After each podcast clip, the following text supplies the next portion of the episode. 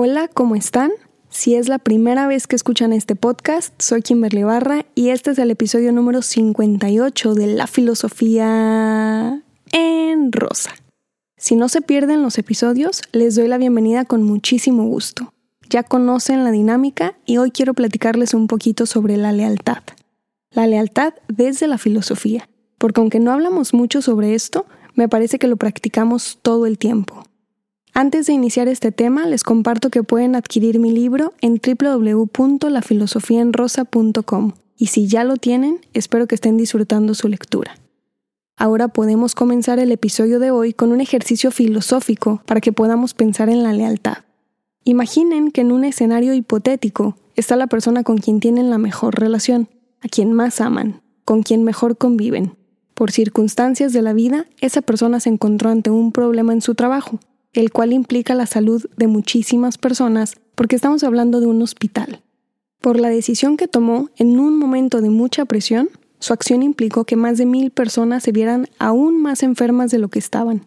Y en ese estado de salud crítico, es imposible asegurar que estas personas saldrán vivas de la situación. Esta persona, su amistad, familiar, pareja, en quien hayan pensado, les confía la situación ocurrida y mucho más allá de los temas legales, no soy abogada ni jueza, ustedes se encuentran en un dilema emocional, sentimental. ¿Se quedan junto a la persona o se van? ¿Se consideran personas leales? ¿Le deben lealtad a alguien? Si son leales con una persona y ésta comete un acto ilícito, si hace trampa, roba, miente o mucho peor, o si está pasando un momento horrible emocionalmente y no puede sobrellevarlo, ¿se quedan? ¿La lealtad implica mentir también por alguien o simplemente quedarse? ¿Cubrirían absolutamente todo por alguien a quien le deben lealtad? Si sí, pensemos qué es la lealtad. Y si no lo harían, pues no son leales y listo. La lealtad se da por algún tipo de promesa o entendimiento que tenemos directa o indirectamente con alguien. También podemos tener lealtad por un grupo de personas, por una religión, una ideología, un dogma, ante el Estado. Este tipo de lealtad me parece más un convenio, que no siempre es consciente, que tenemos con las instituciones para sentir que pertenecemos a algo o con alguien. La lealtad que tenemos con una persona es lo que ha llevado a la humanidad a superar momentos y trascender en el tiempo. Los nómadas tuvieron que ser leales entre sí para poder sobrevivir a tantos peligros en la naturaleza y formar grupos. Durante la época antigua, las polis constantemente estaban en batallas, y creo que más allá de la virtud de ser ciudadano y guerrero, había que ser leal ante el gobernante y las amistades para poder confiar. Actualmente, más allá de nuestra firma en un documento, la lealtad no cabe en un papel. No digo que esto sea fructífero siempre, porque la lealtad también ha destruido a la humanidad en algunas ocasiones. Han sucedido guerras, genocidios, holocaustos. La humanidad se ha visto sumamente afectada por una lealtad mmm, extraña. Volvamos al siglo XXI. ¿Por qué seguimos hasta el día de hoy, con la edad que tenemos y con las experiencias que hemos vivido, practicando cosas en la vida cotidiana sin detenernos a interrogarnos y tratar de responder sobre qué van nuestras acciones. ¿Por qué practicamos tantas cosas de manera inconsciente como si tuviéramos aseguradas tres o cuatro o cincuenta vidas después de esta? Espero que con este podcast, con la filosofía en general, nos detengamos poquito a pensar en un chorro de cosas que podemos reestructurar comenzando con nuestras ideas porque si no, simplemente vamos por la vida reproduciendo lo que nos han enseñado, comportándonos como alguna vez nos dijeron, siguiendo valores, y lo entrecomillo con mis deditos que no pueden ver en este momento, para ser personas dignas, leales. Desde nuestra infancia nos hacen tener lealtad a una bandera sin explicarnos de dónde viene la patria. Nos hacen respetar a nuestros mayores sin explicarnos que nuestra dignidad se pone antes que la de otra persona. Y lo más jodido de todo esto es que nos enseñan desde la infancia que la fidelidad y la lealtad tienen que ser la misma cosa. Nos enseñan a prometer un futuro que definitivamente no está en nuestras manos. Nos enseñan a poner en pedestales a alguien más, esperar acciones, emociones de otra persona y por eso nos decepcionamos cuando alguien no hace lo que queremos.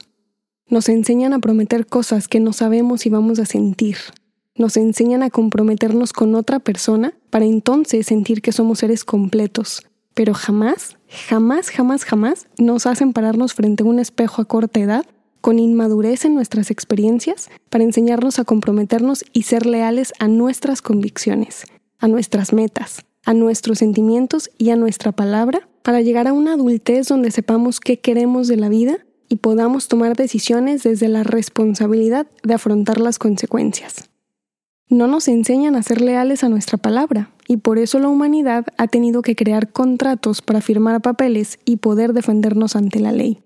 Nos han enseñado que los valores son importantes sin siquiera definirlos. Nos han dicho mil veces respeto, tolerancia, dignidad, disciplina, puntualidad.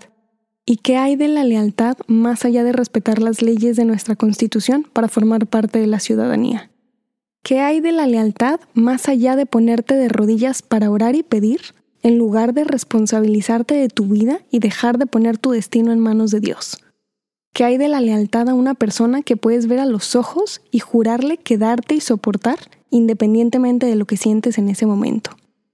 Los valores solamente nos han enseñado a ir por la vida creyendo que somos personas de bien, que hacemos el bien, que lo que importa es cómo nos vemos porque de eso depende cómo nos tratan que estar con una camisa fajada, unos tacones bien encintados, hincarnos en una misa y pagar impuestos nos hacen personas de bien cuando eso no es suficiente. La lealtad es una palabra con la que jugamos en la boca y la utilizamos únicamente cuando nos conviene. ¿Y saben por qué? Porque jamás nos hemos detenido a preguntarnos qué significa ser una persona leal con nosotros mismos, con la persona de enfrente y con nuestro estado o nuestro grupo. Ahora que ya sacudió un poco el polvo del tapete con ejemplos de nuestra lealtad, me interesa que se pregunten si son personas leales. Primeramente con ustedes mismas. Quiero cuestionarme, y ojalá ustedes también lo hagan, a quién le debemos nuestra lealtad. ¿A una institución que existe debido a una sociedad y en perspectiva idealista funciona con una jerarquía? ¿O a las instituciones tan corrompidas que tenemos el día de hoy, que tejen hilos por doquier y manipulan masas? ¿Le debemos nuestra lealtad a un dogma? a un grupo o una ideología? ¿Le deben lealtad a una religión? ¿A algo que te dice qué pensar, cómo actuar, en qué creer y cómo vestir? ¿Le debemos lealtad a una persona con la que no compartimos formas de ser en el mundo, ni pensamientos, ni valores, y entonces estaremos ahí a pesar de no querer hacerlo?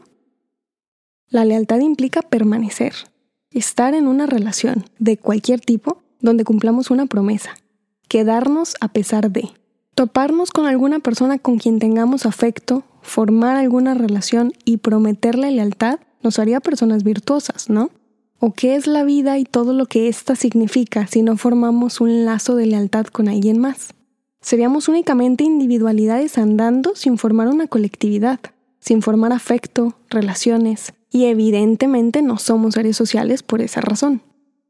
Tener lealtad con una persona puede ser dentro de ciertos límites, podríamos decidir perder y también ganar. Podríamos respetar lo que socialmente hemos decidido.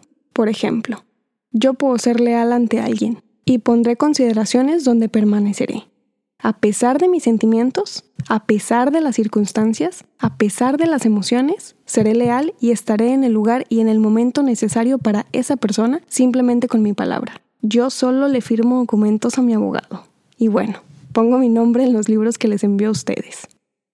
Pensemos ser leales con alguien en el momento en que sepamos ser leales con nuestra propia persona, preguntándonos si somos libres al momento de quedarnos por lealtad, al momento de comprometernos y estar para apoyar, para dar amor, para confiar, para ser en el mundo en correspondencia con alguien. Si decido ser leal, respeto los pensamientos y las decisiones de esa persona. Decido escuchar cuando tengo que hacerlo y opinar cuando sea necesario según la relación que tengamos. Si decido ser leal, yo no pido explicaciones. Y no me gusta que me las pidan porque me voy a quedar cuando el mundo de esa persona se esté cayendo emocional, física o racionalmente. Me voy a quedar ante las crisis. Voy a soportar. Voy a dar amor. Y voy a estar siempre y cuando esa lealtad no implique dejar de ser leal a mis propias perspectivas y principios.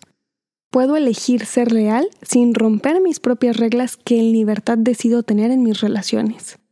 Y si elegimos la lealtad por encima de todo, estamos dejando de lado las leyes, la justicia, la responsabilidad civil, la social. Me parece que no siempre tiene por qué ser así. Repito, la lealtad no cabe en un papel.